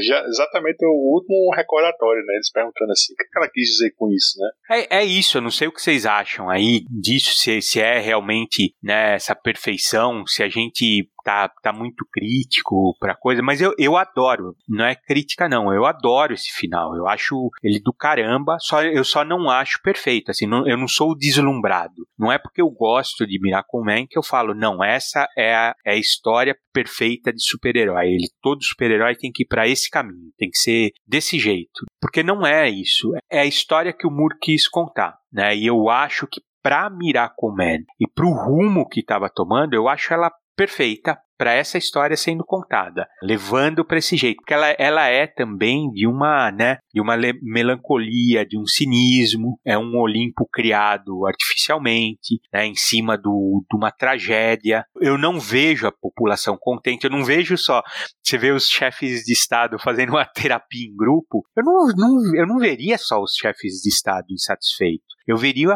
parte da humanidade insatisfeita, né? Porque você está tendo um tirano que se impôs, né? Assim, né? Uma figura messiânica que chegou do nada e se impôs. E ele troca a roupa, né, a roupinha colante por uma roupa militar, cara. É, o Moore tá declarando ali para você que não tá certo, né? É, é isso que é difícil, né? Talvez uma pessoa mais nova, eu mesmo, não tô fazendo crítica para ninguém, tô criticando eu mesmo, não consiga visualizar, né? Aquela farda militar é uma, claro, é de certa forma também uma certa homenagem, né, ao Capitão Capitão Marvel, sim, claro, não deixa de ser, mas também é mostrando que aquilo lá nós estamos falando de não é certo o que ele está se tornando. É interessante que hoje em dia se deu uma volta nessa roupa, né, Reginaldo? E hoje em dia você vê essa roupa do Miracle Man, esse traje final dele, né, que lembra, como você falou, do Capitão Marvel Shazam, mas assim, quem tá hoje antenado com o The Boys, né, o do Ennis, está passando na televisão, que tem na, no Amazon Prime, é praticamente idêntico, né? Você vê a roupa lá do, do Capitão Pátria é a do Miracle Man nesse final, né? Não, cara, e é assim, nós estamos falando de fascismo. E fascismo é. nunca vai ser bom. Nunca. Não, esquece, não é bom, é errado. Para, né? Qualquer coisa que se coloca acima do homem de diferente, né?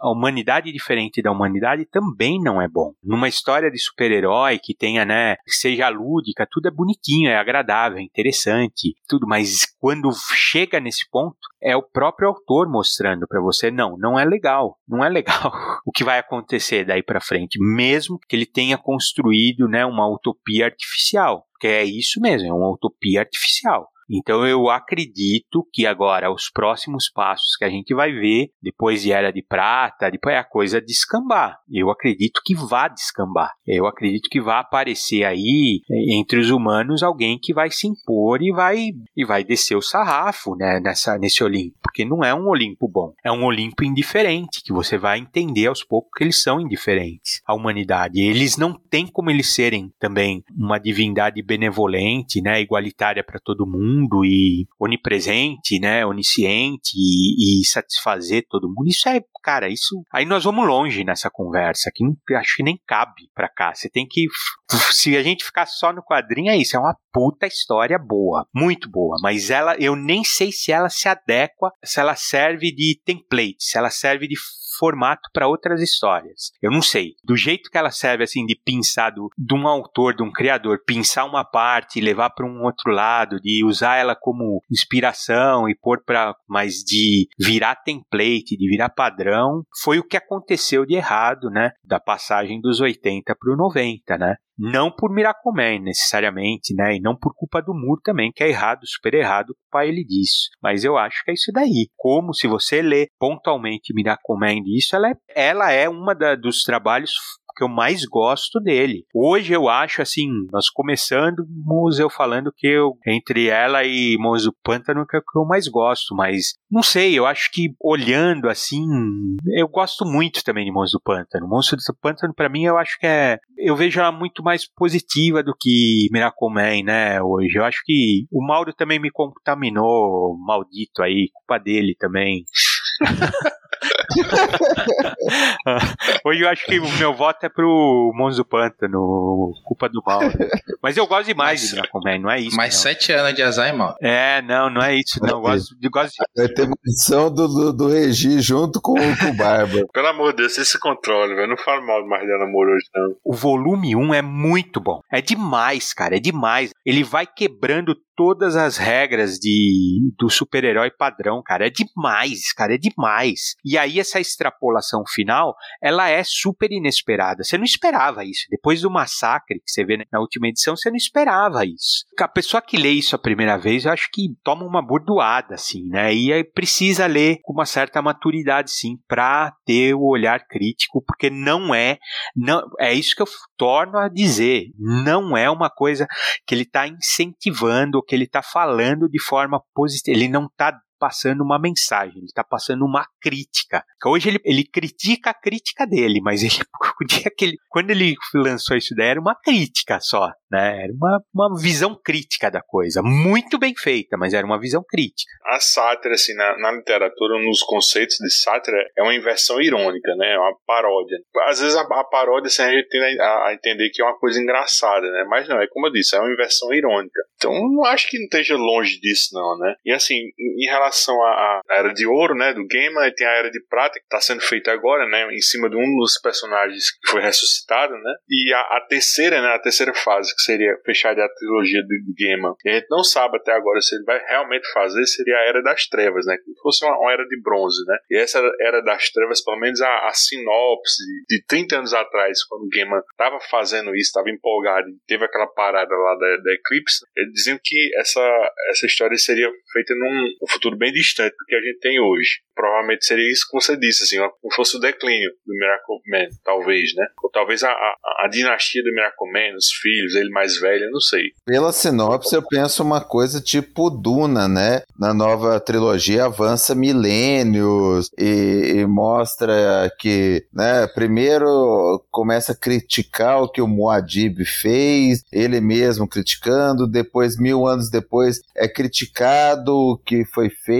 para derrubar o que o Muad'Dib tinha feito. Então, eu imagino uma coisa assim, né? Se, se, se a premissa era essa, né? Sei lá, mil anos no futuro, algum descendente dele, não sei, penso que seria algo assim, mas eu realmente não acompanhei para saber. Eu imaginei pelas sinopses aí. Eu só não vejo isso sendo feito pelo gamer, sendo bem honesto, né? A gente provavelmente lá no futuro a gente vai gravar os programas sobre a Era de Ouro, sobre a Era de Prata mas eu não imagino o Gaiman e o Mark Buckingham fazendo essa era das Trevas. Talvez o Gaiman passe a sinopse para algum outro roteirista e ele realmente ele desenvolve em cima, em cima disso. Mas assim, Gaiman hoje em dia é um cara muito ocupado, é um cara muito difícil assim de fazer. Né? A gente discutiu recentemente, sendo ele prelúdio de alguns anos atrás, assim, como foi a dificuldade para ele fazer o roteiro disso, né, desse quadrinho. Pode ter os caderninhos dele com as anotações e provavelmente repassar, porque a Marvel tá, você vê fortes indícios que a Marvel vai querer continuar isso, né, agora, né? Deve ter sido um investimento grande, né? Lá atrás, né, em 2009. Então ele não vai deixar esse personagem em banho-maria o tempo todo, né, esperando que o Gaiman faça isso ou aquilo. Eu acho que o Gaiman vai concluir essa história. Esse roteiro já estava pronto há muito tempo atrás, né, pelo menos o argumento, ele refinou alguma coisa ou outra, mas assim, eu acho que essa era das trevas deve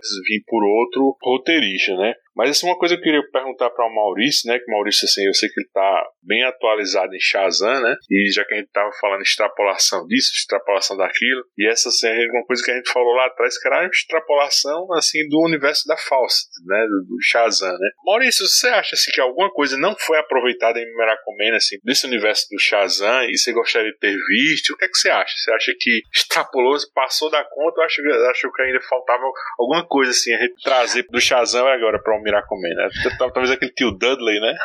é, o tio Dudley e o, o Mr. Mind, né? Não esqueci como é o nome dele agora aqui. Tô igual a esses novos mutuninhas que falam Juggernaut, Rogue. Esqueci como é o nome do, do vermezinho lá, né? O verme mental. O vermezinho chega a aparecer numa passagemzinha. É verdade. né? Quando ele tava. É. Quando ele tava. Como como um tá flashback. né? tirando onda com ele, assim, é tipo um flashback mesmo. É, rapaz, assim, é, o que eu acho curioso, a gente tá na, nas vésperas, né, do, do lançamento aí do Shazam, do Mark Wade. Não é mais Capitão Marvel, já pincelamos aí essa questão toda do nome. Tá na, nas vésperas aí de sair esse gibi novo, não sei o que é que vem aí. Tem o Fé, uma, uma dupla do barulho, né? Ele e o Damora. Tem feito aí um belo gibizinho do Superman Batman. Não sei se vocês aí, amigos, companheiros de programa, têm lido, mas recomendo, tá bacana. Não recomendo a versão nacional, não. Tá cara e vem com uns backup bem ruim. Mas eu levo fé que, que a gente veja aí alguma coisa que não seja aquele, aquela depressão, aquela maluquice que o Jones tem feito aí desde 1952 com o personagem. Eu acho que o Capitão Marvel, né, tem que ser um personagem mais, como a gente pode dizer, mais solar mesmo. Não, não sei se hoje a gente teria lugar para aquela inocência até que o Jerry Ordway colocava nos gibis do Power of Shazam, né, que a gente cresceu lendo aqui no pós-Royal pela Abril ainda. Mas eu, eu acredito que há espaço sim para fazer histórias mais leves dentro disso aí. A gente tá vendo. A DC é terra de ninguém, né? A gente tava comentando um pouco antes de, de começar a gravar. Tá, tá complicado o negócio lá, mas há nichos aqui e ali que, que tem coisas boas. O Flash atual tá acabando agora, né? Essa semana que a gente tá gravando, teve a notícia aí da saída do, do Jeremy Adams, do GB. Tá muito legal. Mas enfim, eu acredito que, faltando a Aquaman, a gente não, não, não tem muita coisa mais dele ter puxado do, do, Capitão Marvel. Eu acho que também não há, não, não vejo o Capitão Marvel Shazam tendo coisas para puxar do, do Aquaman, não. Muito menos o do Moore, do Gaiman, enfim. Assim, são caminho, dois caminhos bem diferentes aí, para dois públicos diferentes, com duas propostas diferentes. Não vejo como eles se interligar. E é até melhor que não se isso não ocorra mesmo. Faz com o que o Reginaldo falou, né? Muito da coisa do, do erro dos anos 80 para 90 ali, né? A época do Green Grit, que a gente chama carinhosamente de dentes rangentes, é o erro de que de aplicar uma fórmula a tudo, né? De repente todo mundo tá tá amargurado, com sobretudo chovendo e com armas gigantes ou essa coisa impiedosa, né? A gente viu revivals legais disso, como, como Authority, por exemplo, uma crítica a essa, essa exacerbação em Reino do Amanhã e outras obras que a gente já comentou, mas cada um no seu quadradinho, reconhecendo, sem precisar transplantar de um para o outro, é o caminho. Eu acho que tem que usar sim, né? Eu concordo com o Reginaldo, uma amiga estava comentando, ela fala muito de literatura na, no Instagram, e ela estava comentando sobre como o tio não deixou que ela começasse, é, conhecesse Sayamago por, acho que é o, o Evangelho, e eu acho que é isso mesmo que o Reginaldo falou, não dá para você começar por aí, né? E aí daí tirar uma medida de gibizinho, uma medida de um autor e tudo mais. Mas com maturidade, com alguma carga de gibizinho aí, sem, sem pedância, sem babaquice, você tira muito mais dessa história e entende muito melhor do que só Forda, Carnificina, Super-Herói e Zack Snyder. Imagina o Zack Snyder adaptando um Meakumen, Reginaldo. Nossa. Tu tem que estragar um podcast, né, Maurício?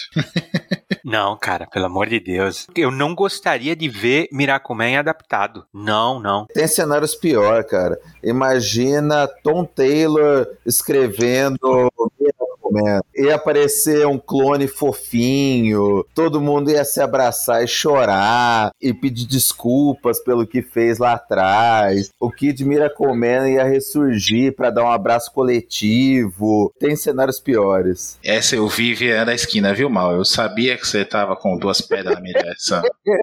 É, mas você merecia essa, viu, Maurício? Peço perdão pelo vacilo.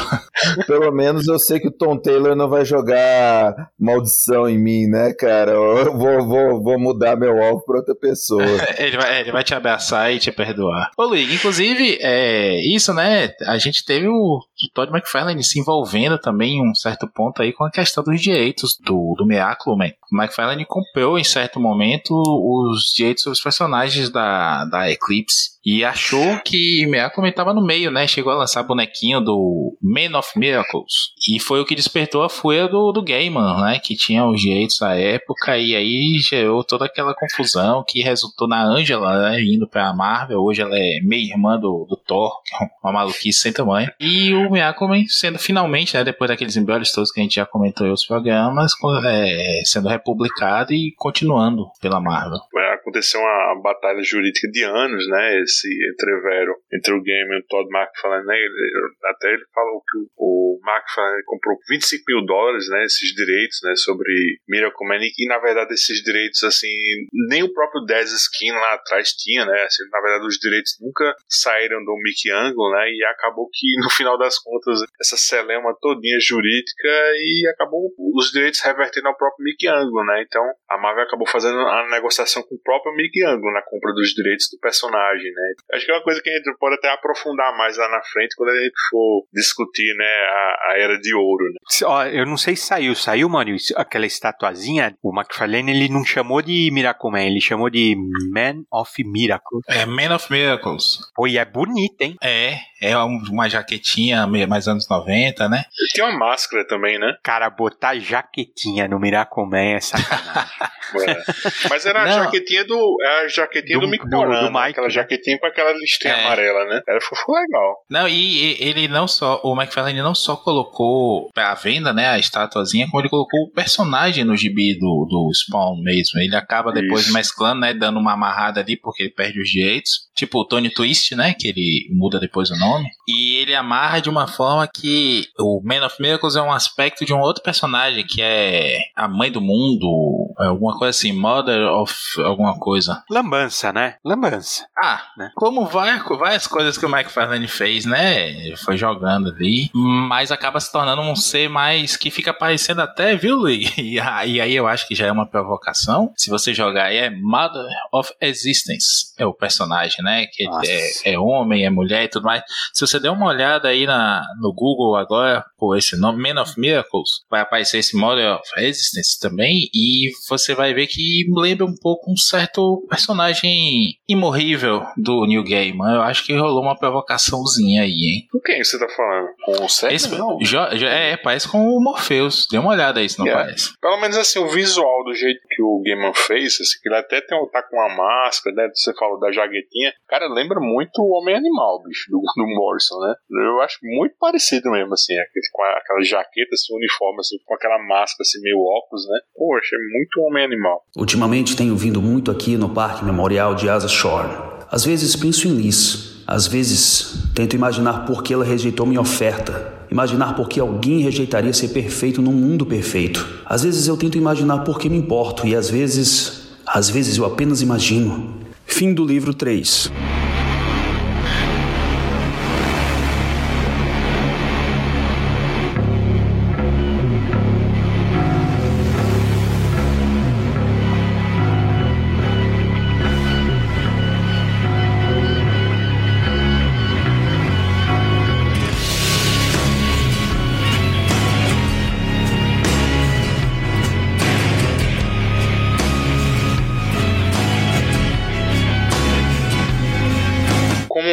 Assim, um hábito né, assim, na, nas nossas séries aqui no Escapistas, sempre que a gente discuta assim, um grande gibi, se as capas representarem assim, um grande destaque e assim, o artista envolvido for realmente bom, vale parar um pouquinho a discussão da história e comentar nossas capas favoritas. Infelizmente, eu acho que esse não seja o caso de Miracle Man, pelo menos assim nesses arcos iniciais do Alan Moore, né? Quando o Neil Gaiman entra no lugar do Barbudo, né, no arco Era de Ouro, como gente falou, ele traz consigo o Dave McKean, né, que dispensa apresentações e, e, agora em Era de Prata, que voltou a sair depois de 30 anos, né, o próprio Mark Buckingham da arte interna, ele tá entregando, assim, acho que capas maravilhosas. Só que aqui nesses três livros que discutimos, ou vamos lá, essas 16 edições, né, a série tem, na minha opinião, assim, um problema assim, de uniformidade, né? Não só assim, na arte interna, mas assim, de a assinatura visual das capas. Isso nem é assim, uma exclusividade da série clássica da Eclipse, né? Porque a própria Marvel, né, no trabalho de remasterização, não optou assim por um capista fixo, né? Na realidade,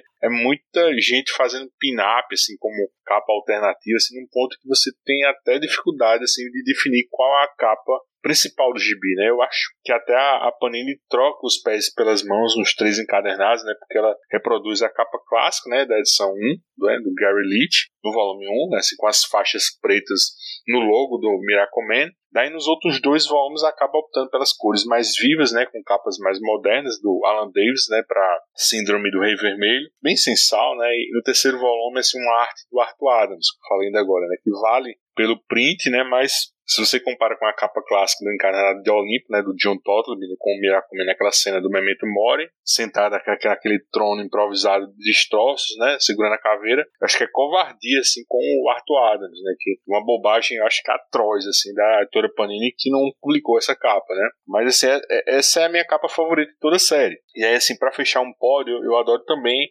essa capa clássica da edição 1, dando a entender que retrata a, a, aquele momento em que o Mick Moran desquimota, né, pela primeira vez em 30 anos. Aí, aí você percebe assim, o estrago assim, que a, a descarga de energia faz, né, de acordo assim, com, acho que com o ímpeto assim, da vontade dele, né, porque quem tá por perto assim, fica cego, surdo, né, tem queimadura de terceiro grau. E aí naquela cena lá em Síndrome do Rei Vermelho, o Mick se transforma no quarto vizinho, né, assim, bem de boa, né, ele só toma cuidado de não estar tá perto da Liz, né, mas você vê que é uma transformação, acho que controlada. Aí outra capa que eu gosto muito, e ela é bem solar, assim, no momento de alegria do Miracle Man, na edição 9, né, da, da editora Eclipse, né, com ele de joelho, assim, né, um montinho, assim, segurando a Winter. Ela é do John Totleby, né, contrastando, assim, com, com, com a arte interna, né, do Rick Veitch, que a gente discutiu que não é boa, né, então esse seria meu pódio, né. Eu teria umas menções honrosas, mas acho que eu falo à medida que vocês forem comentando assim suas capas favoritas. Quer começar, Maurício? Você gosta das capas dessa série? Você também acha que a Marvel marcou bobeira assim, ao não ter um artista fixo nas capas? Diz aí, o que você acha?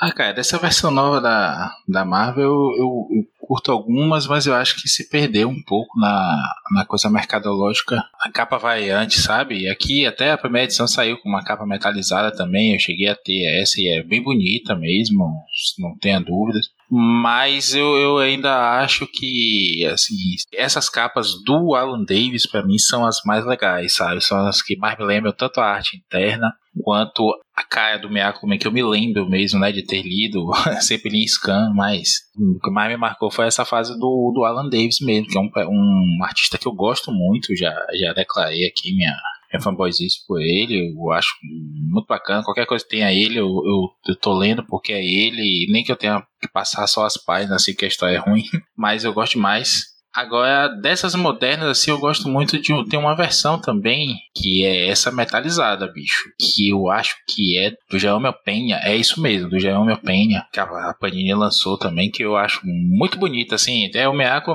no espaço, com no asteroide e tudo mais, mas pela beleza da capa, assim, né? Uma, uma primeira edição também. Eu acho muito bacana. Dessas originais, apesar de me soar da eu gosto muito da primeira, que é meio cambaleante, assim, saindo da, do fogo e tudo mais, com esse renascimento, né? É bem começo mesmo, bem a cara daquela época, né? Olha aqui aquele personagem que você lembra, que seu pai falava, tá aqui de novo, mas com uma nova roupagem. Isso me evoca, guardadas as devidíssimas proporções, por favor, mas me evoca muito revamp, né? Essa tentativa de repaginar os personagens ali no final dos anos 80 para os anos 90, o G2 de Transformers, por exemplo, né? Que tinha um Optimus na capa, cheio de, de, de bala no capacete, escrito assim, é, não são os Transformers do seu pai. De repito, guardar as devidas proporções, mas é mais ou menos nessa época também, 86, 87, pouco depois, na verdade, Transformers. Que é muito essa coisa do vamos pegar um clássico aqui e vamos tentar trazer para um novo público. Eu acho isso bacana. É tipo aquelas capas de ficção científica, sabe? E livro pocket que a gente lia, pegar na biblioteca do colégio. Aquelas capas que hoje são bem brega, bem cafona. Não posso ver uma capa dessa que eu quero ler o, o livro. Se tiver amarelado e fedendo a velha, então é aí que eu quero mesmo. E aí, Mauro, qual a, a, capa que você mais gosta de Miracoman? Vale tanto pra, da, da fase da Eclipse quanto da na Marvel. Qual a que você gosta mais? Ah, cara, pra mim, disparado é aquela do Olympus clássico, né? Do Miracoman sentado no trono com os esqueletos, os crânios. Aquela pra mim é a mais impactante, a mais bonita, a que sai do, do arroz com feijão. O resto realmente eu não gosto. Eu acho as capas do Miracoman em geral medíocres, né? São ele com algum fundo, com alguma imagem, com sei lá, um asteroide, um fogo, ou então com, com os vilões. Eu acho aquela capa da segunda edição feia que dói, ele voando com os personagens no fundo, sabe? Eu acho um, um desperdício. Eu acho que ao mesmo tempo que a gente criticou muito em Sandman, que tinha capas maravilhosas com um desenho né, do, de, de conteúdo medíocre, né, dependendo da edição, aqui nós temos né, um resultado interno muito bonito e especialmente nesse finalzinho aí, nesse arco do Olympus, com capas sei lá, que não me dizem nada. Tirando essa daí realmente dos crânios, né, que é uma capa impactante, o resto não tem nada que me como o Maurício disse lá em Sandman, né? Tem nada que me faria ver isso na banca e falar, pô, tenho curiosidade de comprar isso. Interessante, né? Uma dessas capas alternativas, eu acho que é exatamente lá na, já na fase lá do Olimpo, é uma do Alex Ross, e você aparece assim no fundo, assim, os dois Keys, né, que estão lutando lá com ele. Você tem um, um, Alex Ross fazendo capa, por exemplo, do Capitão América lá do Colts, né, que puta América, eu adoro o Colts lá do, do Pantera Negra, mas assim, fez um péssimo Capitão América, mas as capas são lindas do Capitão América, né. O Alex Ross poderia ter feito, assim, as capas fixas desse, desse novo Miracle Man, né, teria sido muito foda. Mas você gosta dessa do Ross, Luigi? Eu acho bonita, você comparando com essas que, que a gente tem né? Que a Marvel fez. Nossa, eu acho ela demoníaca, cara. Mas assim, demoníaca de feia? Feiosa mesmo? Nossa, eu. Porque, cara, Miracoman não tem. A, o uniforme dele não tem reflexo nenhum. Ele fez o uniforme uhum. dele virar um espelho. Isso. Né? E ele não tem reflexo nenhum, né? Aham. Uhum. Não gosto, não gosto nada, né? É, é, ele fez ter umas luzinhas em volta do pescoço, que era. Ele tem essa, essas bolas num, numa das versões do uniforme, mas não, é, ela não irradia brilho. O Miracoman, uhum. cara, o uniforme dele é a coisa mais brega possível, né? E não sei por que insistem, né, em fazer tanta versão dele na capa. Eu acho que dá até pra gente ir pelo caminho contrário, a quantidade de capa errada que tem do Miracoman, né, meu? Olha, e eu sou fanzaço do Alex Ross, mas essa eu acho um erro, cara. Ele tá de cócoras, ele tá de. Cara, eu acho horrível, eu acho medonha, cara. Não acho ela horrorosa, eu acho ela medonha, cara. Aí, assim, ó, eu acho que tem uma página, cara, que é só de capa errada do, do Miracoman. tem essa, tem a do Caçadei, que ele tá em volta da explosão nuclear, que parece um menino, Nossa, cara. Não parece o. Essa é feio. Não é? Ele errou a proporção do. Virou um, né, um Kid Miracoman, mas errado. Cara, tem uma do Romitinha, meu que o Miracle Man, meu, ele tá assim, eu não consigo explicar. Parece que ele passou, ele pulou a fogueira de São João, meu. Ele tá com, com, o rabo pegando fogo, assim, meu. Ele tá chamuscado, é, meu. É, são oito. Né, Ca cara, é né? assustador o que erram o Miracle Man, é. as capas do Miracle Man. É assustador, meu, assim. Essa do Romitinha tá parecendo, inclusive, que alguém tá arranhando o quadro, e assim, ele tá com aquela cara de que tá agoniado com o barulho não, da unha é, no quadro. É, cara, é um é medonha de errada. É medonha. Se você for comparar, né, as capas, eu abri aqui no guia dos quadrinhos para me consultar, né? Aí você vê que na fase final, né, é, a do Olimpo, aí você vê que todas as capas são do John Totleby, mas assim não foram capas exclusivas para essa edição, foram provavelmente foram é, pin-ups dele, assim. Eu acho que o, o John Totleby deve ter ganhado muito dinheiro, né, fazendo assim de, de artes, de, pelo menos desse arco, né? Se você for ver as datas da, da assinatura dele, 2005, 2004,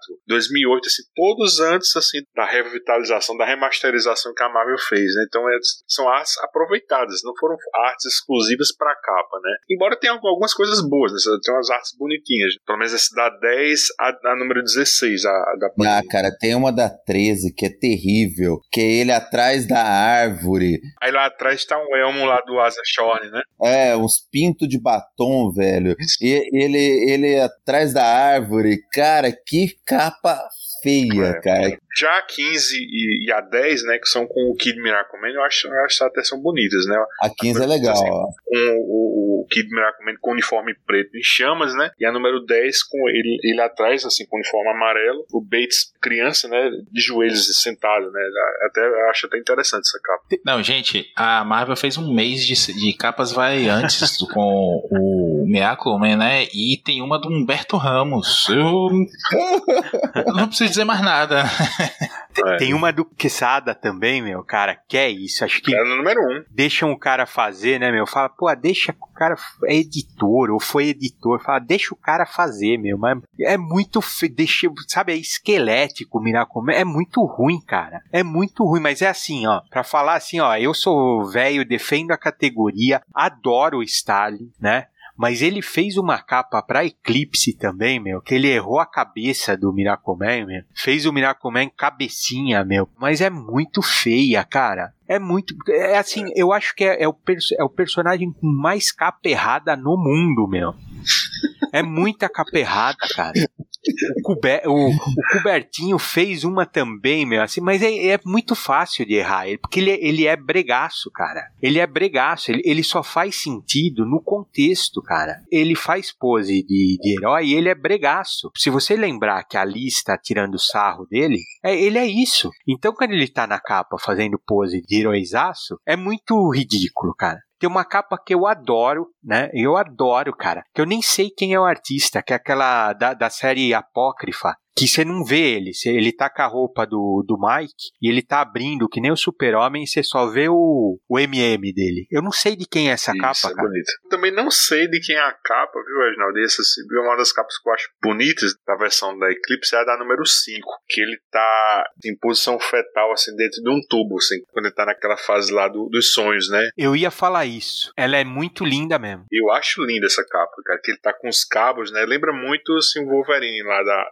de Arma X, né? Isso, isso. Ela é muito linda mesmo. Coipel também fez uma muito bonita, cara. Que é ele no primeiro plano e a versão original, né, em quadrinhos do- dos anos 50 atrás também é muito bonita, cara. É muito bonita. Mas do resto, assim, puta, cara, como erram ele, meu, assim, olha, mas é caprichado, meu. Essa do Alex Ross que você falou, cara, as cores estão erradas, meu, o reflexo, porque o uniforme dele não reflete, meu. Não sei co- como, que ele conseguiu refletir tanto. Não entendo, meu, não entendo, assim. As da Warrior também, as primeiras, aquela que tem o, o Bates, né, acho que é da terceira, a número 2. É muito legal também, é muito legal, que ele tá com a mão, só a mão no primeiro plano, assim. A que eu falei da Eclipse é a Miracle Man 4, do Stalin, que Puta, cara, que cabeça pequena que o Stalin fez. Muito errado, né? Assim. O- Acho que agora, agora quem tá fazendo as capas é o, é o Buckingham, né? É o Buckingham. As capas são bonitas. É bonita as capas dele também. São muito bonitas, cara. Muito bonita mesmo, assim. Então, mas pra compensar, eu não tenho gostado muito das histórias. um amigo meu, ele- na época ele tava fazendo doutorado, aquele sanduíche. Ele tava em Portugal, aí ele trouxe pra mim de presente a, aquela Miracomena edição integral, a capa dura, assim, tem os três arcos, é da editora Floy Studio, né? Aí a capa dele é, é do Totino Tedesco, e, e é linda essa capa, assim, é um, um Miracomena bem sutil, assim, você vê um céu, assim, nuvens, assim, meio amarelado, meio alaranjado, assim, você ele olhando, assim, para o horizonte. Essa capa é linda, bicho. Ah, é linda mesmo. É linda mesmo. Eu sei qual que você tá falando. Essa capa é bonita. Eu vi ela também aí na internet, é bem bonitona. Eu tava vendo aqui o, o preço aqui na Amazon dessa edição integral. Que os caras estão vendendo por 620 reais, bicho. Vontade de vender a minha. Eu acho que tem uma capa também do, do Gary Lish. Do Gary Lish, será que é? Não, não é não. Do Esteban Maroto, acho que é. Será que é? Caramba. Que é ele também de uniforme militar também. É bonita, cara. Não parece o Miracomé, mas é bonita. Parece com ele, mas é bonita. Não, tem capa boa e capa ruim. Eu fiz aquela provocação lá no. Quando a gente viu que a arte tava fraca ali lá no, no volume 2. Mas assim, quem vocês acham que seria um bom capista fixo, assim, só pra pegar da número 1 um até, até o final? Terem feito umas capas realmente assim, bonitas, assim, pra vocês. Vocês seguir assim, da 1 até a 16, assim, pô, um capista fixo até o final. Eu falei aquela vez do Bolan, né, meu? Assim, imagina umas capas do uhum. Bolan, do Miracumac. Embora, né, é, eu acho que o Bolan mesmo, né, o Brian Bolan tava bom mesmo, assim, né? É britânico.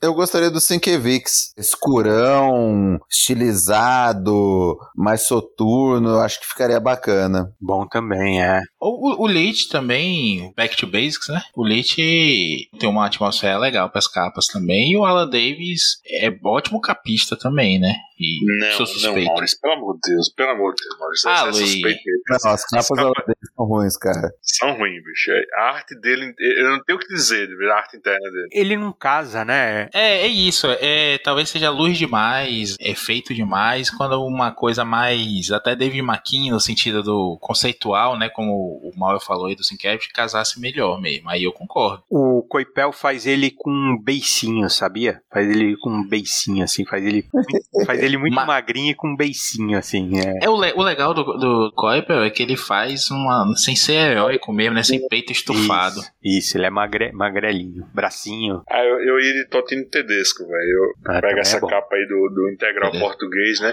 E o Totino Tedesco ele tá refazendo todas as capas do The Walking Dead na versão colorida, né?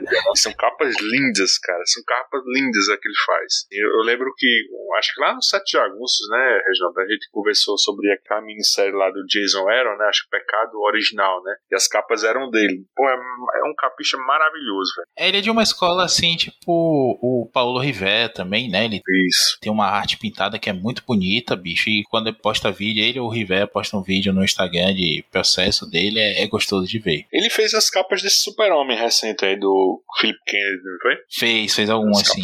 Bonita pra caramba.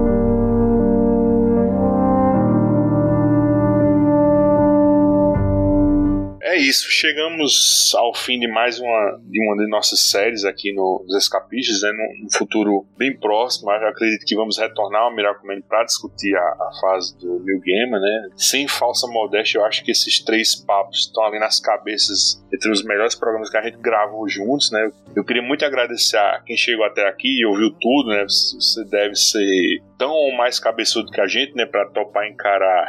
eu vou chutar por cima assim umas 9 horas de conteúdo e, e tá ouvindo agora essa mensagem de despedida. Nosso muito obrigado. E aí nós vamos ficando por aqui, né? Se essa série foi sua primeira audição do, dos nossos podcasts, eu queria dizer que os escapistas estão no Spotify, iTunes, Google Podcast, Deezer, Amazon Music ou no seu agregador favorito. Se você quiser registrar sua opinião sobre qualquer podcast da família Escapistas, é só dar seu pitaco no Twitter, escapistas. Se você gostou do que ouviu, assine o nosso feed, registra teu comentário no iTunes, dá uma estrelinha pra gente lá no Spotify, porque isso acaba ajudando o podcast a ter mais visibilidade para potenciais ouvintes, né? Quer ajudar os escapistas a manter esse trabalho? Compre o teu gibi, Miracleman, livro, Blu-ray ou qualquer coisa através dos nossos links e banner no site.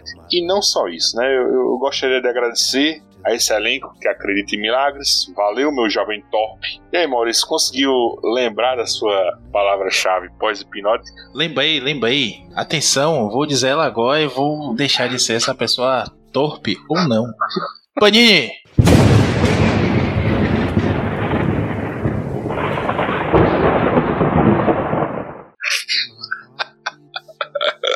Eita, acho que eu acordei Bia. Mauro, da próxima vez, grave suas queixas sobre o Barbudo num áudio de zap depois da gente gravar tudo que tem para gravar. A gerência agradece. Moore, era uma crítica positiva. Pode tirar a maldição. Por fim, o nosso psicopata das pautas de 17 laudas, Reginaldo. Ô, oh, valeu, valeu, pô, adorei falar. Matei à vontade, mais ou menos. Por mim, falava mais. Mas vai ter, vai ter. Nós vamos falar sim, falar de Era de Ouro, falar. Já já nós vamos falar mal do Gaiman, porque ele tá fazendo besteira aí com Era de Prata. Vai ter papo ainda pela frente. Valeu, gente. Um abração, pessoal, e até o próximo Os Escapistas. My body is a